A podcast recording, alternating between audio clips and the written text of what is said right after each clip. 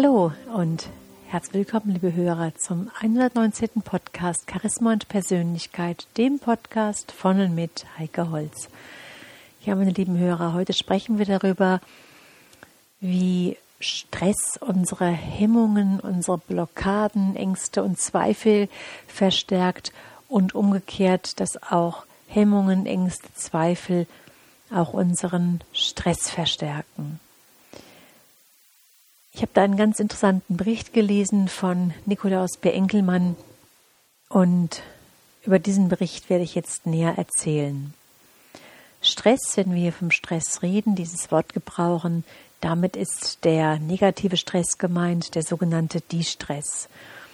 Und dieser Stress ist für viele Menschen zu einem ständigen Begleiter geworden. Er ist schuld an Fehlern, an Unfällen, an Missverständnissen, an Hektik, Nervosität, Streit, ich meine auch sogar an allen möglichen Schmerzen, ob Verspannungen, Kopf-, Magenschmerzen, Rückenschmerzen. Und dieses Phänomen, keine Zeit zu haben und Stress zu haben, das sind oft eng Verbündete. Ja, das Ganze wird noch getoppt vom Freizeitstress, von dem man sich sogar vielleicht am Montagmorgen erst einmal im Büro erholen muss. Vielleicht kennen Sie das, meine lieben Hörer, dass wir uns ganz oft selbst unter Stress setzen. Wir wollen immer zu viel auf einmal oder einfach das Falsche. Und deswegen sind wir dann frustriert und unzufrieden, unzufrieden mit der Welt, unzufrieden mit uns selbst. Und wir können immer schlechter unterscheiden zwischen dem, was interessant und dem, was wirklich wichtig ist. Und trotzdem lernen wir einfach nicht aus der Situation, und wir packen unseren Terminkalender für den nächsten Tag wieder genauso voll mit Dingen, die uns nicht wirklich voranbringen oder stärker machen. Ja, und nicht nur Hektik und Tempo und Komplexität und der volle Terminkalender verursachen Stress. Es gibt noch eine viel gefährlichere Art von Stress, die auf den ersten Blick gar nicht so leicht erkennbar ist. Das ist eher ein stiller Stress der aber noch viel gravierendere Auswirkungen auf die Gesundheit und auf unser Leben insgesamt hat. Wir nennen ihn den Stress der Verlierer. Unterlegenheitsgefühle, Unmachtsgefühle, das Gefühl, ausgegrenzt zu werden oder sich nicht wehren zu können, das sind enorm extreme Stressfaktoren.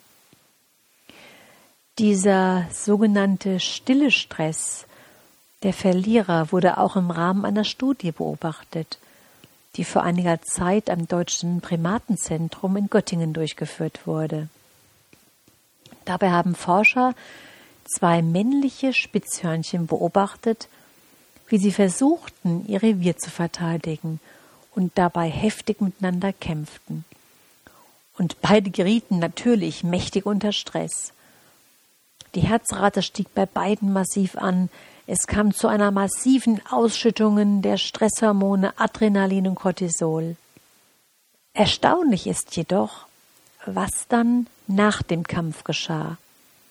Der Sieger, der beruhigte sich sehr schnell. Herzschlag, Adrenalin und Cortisol fielen wieder auf den Normalwert.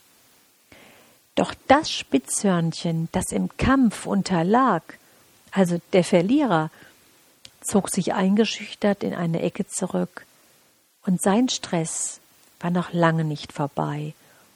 Obwohl er äußerlich fast apathisch wirkte, blieben seine Herzrate und der Hormonspiegel dauerhaft hoch. Wir wissen, dass durch die permanente Ausschüttung des Hormons Cortisol das ganze Herz-Kreislauf-System extrem belastet wird und somit auch Krankheiten entstehen. Ja, meine lieben Hörer, Sie, Sie sehen daran, dass der Verlierer im doppelten Maße bestraft wurde. Er verlor sein Revier, wurde apathisch und konnte den Stress nicht abbauen. Der Sieger hingegen ging in jeder Hinsicht gestärkt aus der Situation hervor.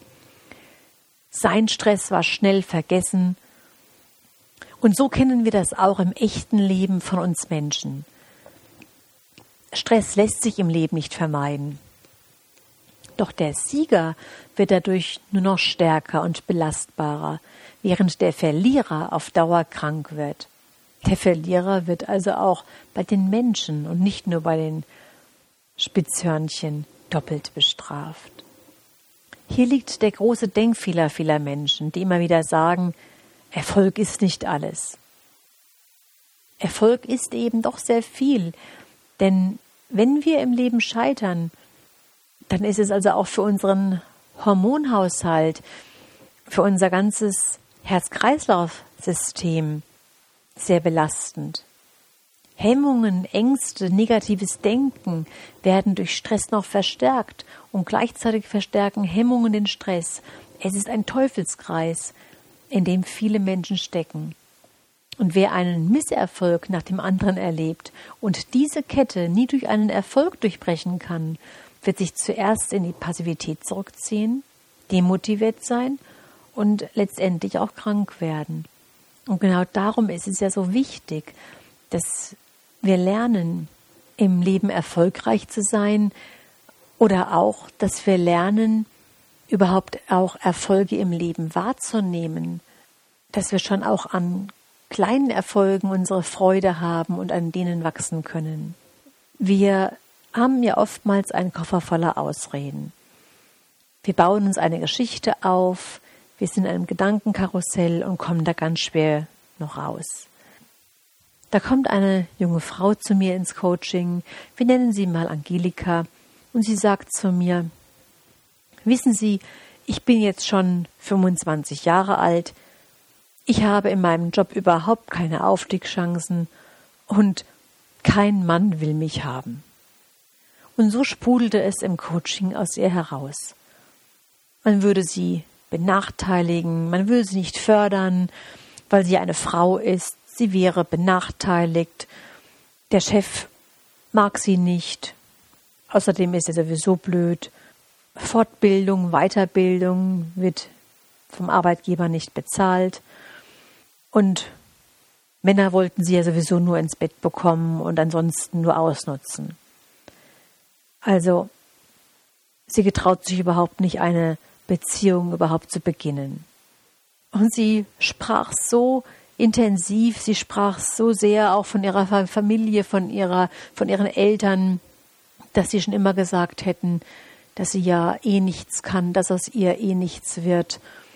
Und so fand sie ganz viele Gründe, warum sie ein aussichtsloser Fall ist und sowieso keine Chancen im Leben hat. Wir Menschen haben eine Unmenge von Entschuldigungen, Ausflüchten oder Rechtfertigungen dafür parat, warum wir unsere Träume, unsere Wünsche, unsere Ziele nicht verwirklichen können. Warum wir Probleme einfach nicht lösen und warum wir daran auch nichts ändern können. Also diese Angst vor Misserfolg und Scheitern ist offensichtlich stärker als der Wunsch, ein freies Leben zu führen, Probleme zu lösen und auch vielleicht Erfolge zu ernten. Die inneren Widerstände und Ängste, die siegen immer wieder über das Bedürfnis nach einem erfüllten Leben. Das sehen wir auch an dem Beispiel von Angelika, was ich Ihnen gerade geschildert habe. Und je länger wir in diesem Zustand bleiben, umso schlimmer werden unsere Hemmungen, unsere Blockaden, unsere Zweifel und unsere negativen Gedanken. Und wenn Sie, meine lieben Hörer, einmal Ihre Probleme, die Sie haben, aufschreiben, dann werden Sie auch ganz schnell feststellen, dass das in einem ganz starken Maße auch Ausreden sind.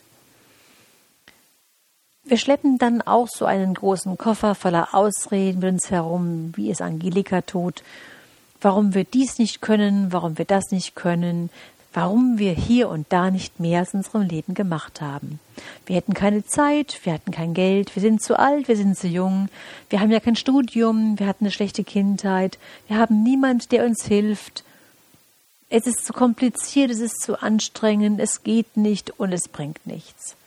Also der Koffer mit den fadenscheinigen Begründungen ist bei den meisten Menschen mächtig gefüllt und sie schleppen diese große Last durch ihren Alltag. Und dabei übersehen wir oft, dass es viel schwerer ist, diesen monströsen, sperrigen Koffer mit sich herumzutragen, als ihn einfach zurückzulassen und ein neues, ein besseres Leben zu beginnen. Also Sie spüren, meine lieben Hörer, Hemmungen sind ganz gefährliche Energieräuber. Wer unsicher ist, dem fehlt oft das rechte Wort oder er ist gar sprachlos.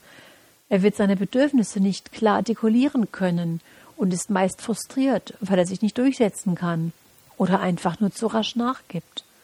Und wer Angst vor Ablehnung und Liebesverlust hat oder es jedem recht machen will, wird sich schwer tun, auch mal Nein zu sagen, wenn jemand mit einem Anliegen kommt, das er eigentlich nicht erfüllen kann oder will. Wer von seiner eigenen Unfähigkeit oder Wertlosigkeit überzeugt ist, wird immer wieder andere über das eigene Wohl entscheiden lassen. Er wird also nicht der eigene Lenker des Lebens sein, sondern wird vielleicht nur auf dem Beifahrersitz sitzen. Also unterm Strich ergibt das ein Leben, dessen Inhalt und Tempo von anderen bestimmt wird. Und wer gehemmt ist, geht mit seinem Energiehaushalt nicht optimal um. Angst immer noch ein großes Leck in der Nervenbatterie und raubt ihnen unglaublich viel Kraft. Vergleichbar mit einem alten Haus, das schlecht isoliert ist, mit alten Fenstern und undichten Türen, durch die es zieht, und voller Elektrogeräte, die in einem Standby-Modus sind. Alles Dinge, die unglaublich viel Energie fressen. Und so ähnlich ist es auch mit ihren Ängsten und Befürchtungen. Mentale Monster auf Standby, die still und leise ihre Kraft und Energie rauben, sodass sie sich nicht mehr wirklich konzentrieren können, immer müder und immer mutloser werden. Wir können tatsächlich sagen, dass Angst ein richtiges Leck in unserer Nervenbatterie ist. Angst zerfrisst unsere Kraft, unsere Energie, unseren Willen, unsere Ziele, unsere Hoffnungen, unsere Wünsche. Angst zerstört unsere Gegenwart und auch unsere Zukunft. Also Angst ist ein richtiger Teufel in uns. Nikolaus Enkelmann sagt sogar, dass Angst dumm macht, dass Angst die Gehirnzellen verengt. Wir brauchen also unbedingt auch Erfolge, damit die Misserfolge nicht so gravierende Auswirkungen auf unseren Körper und unsere Seele haben.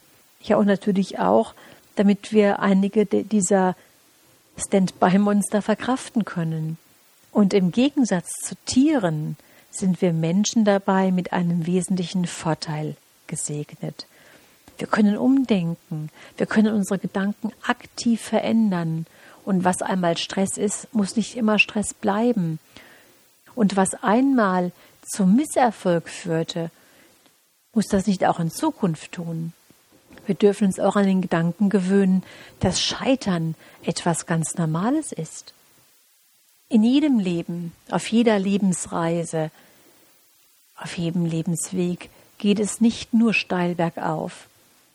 Diese Gesetzmäßigkeiten der Gegensätze wie Tag und Nacht, wie Ebbe und Flut, wie Berg und Tal, wie Glück und Unglück, das ist normal. Wir brauchen diese Gegensätze um überhaupt das andere auch zu spüren. Wir wüssten gar nicht, was Glück ist, wenn wir nicht auch das Unglück kennen würden.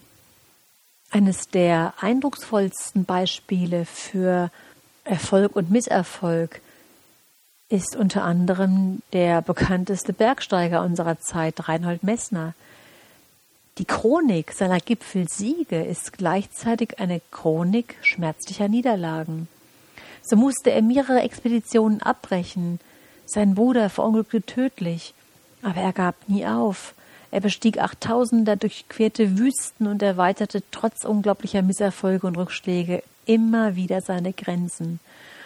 Er unternahm beispielsweise fünf Expeditionen zum Nanga Parbat, erreichte aber nur zweimal den Gipfel, davon allerdings einmal als erster Bergsteiger im Alleingang und auf einer neuen Route für den Annenabstieg. Erfolge sind immer begleitet von Misserfolgen. Und ohne den Misserfolg und ohne dem Scheitern gibt es keinen Erfolg. Und natürlich kann es mal passieren, dass wir auch auf Anhieb Erfolg haben. Aber das ist nicht die Norm. Die Norm sind mehrere Anläufe nach dem Prinzip Versuch und Irrtum, Scheitern und Neubeginn, Pausen, um Kräfte zu sammeln, Überprüfung und Neudefinition von Zielen und Überprüfung der Schritte bis dahin. Vielleicht das Finden von neuen Verbündeten oder Partnern, die Beschaffung neuer Ressourcen, das Erlernen neuer Techniken und vieles mehr. Und wenn wir das erkannt haben, meine lieben Hörer, dann lässt sich auch ein Scheitern viel besser ertragen, weil wir dann einfach voller Mut und Kraft neue Schritte gehen können, nach neuen Wegen suchen können. Und wenn Ihnen Reinhold Messmer als Beispiel noch nicht ausreicht, wir wissen von vielen Autoren, wie beispielsweise John Grisham oder Stephen King, dass sie von vielen Verlagen erst abgelehnt worden sind.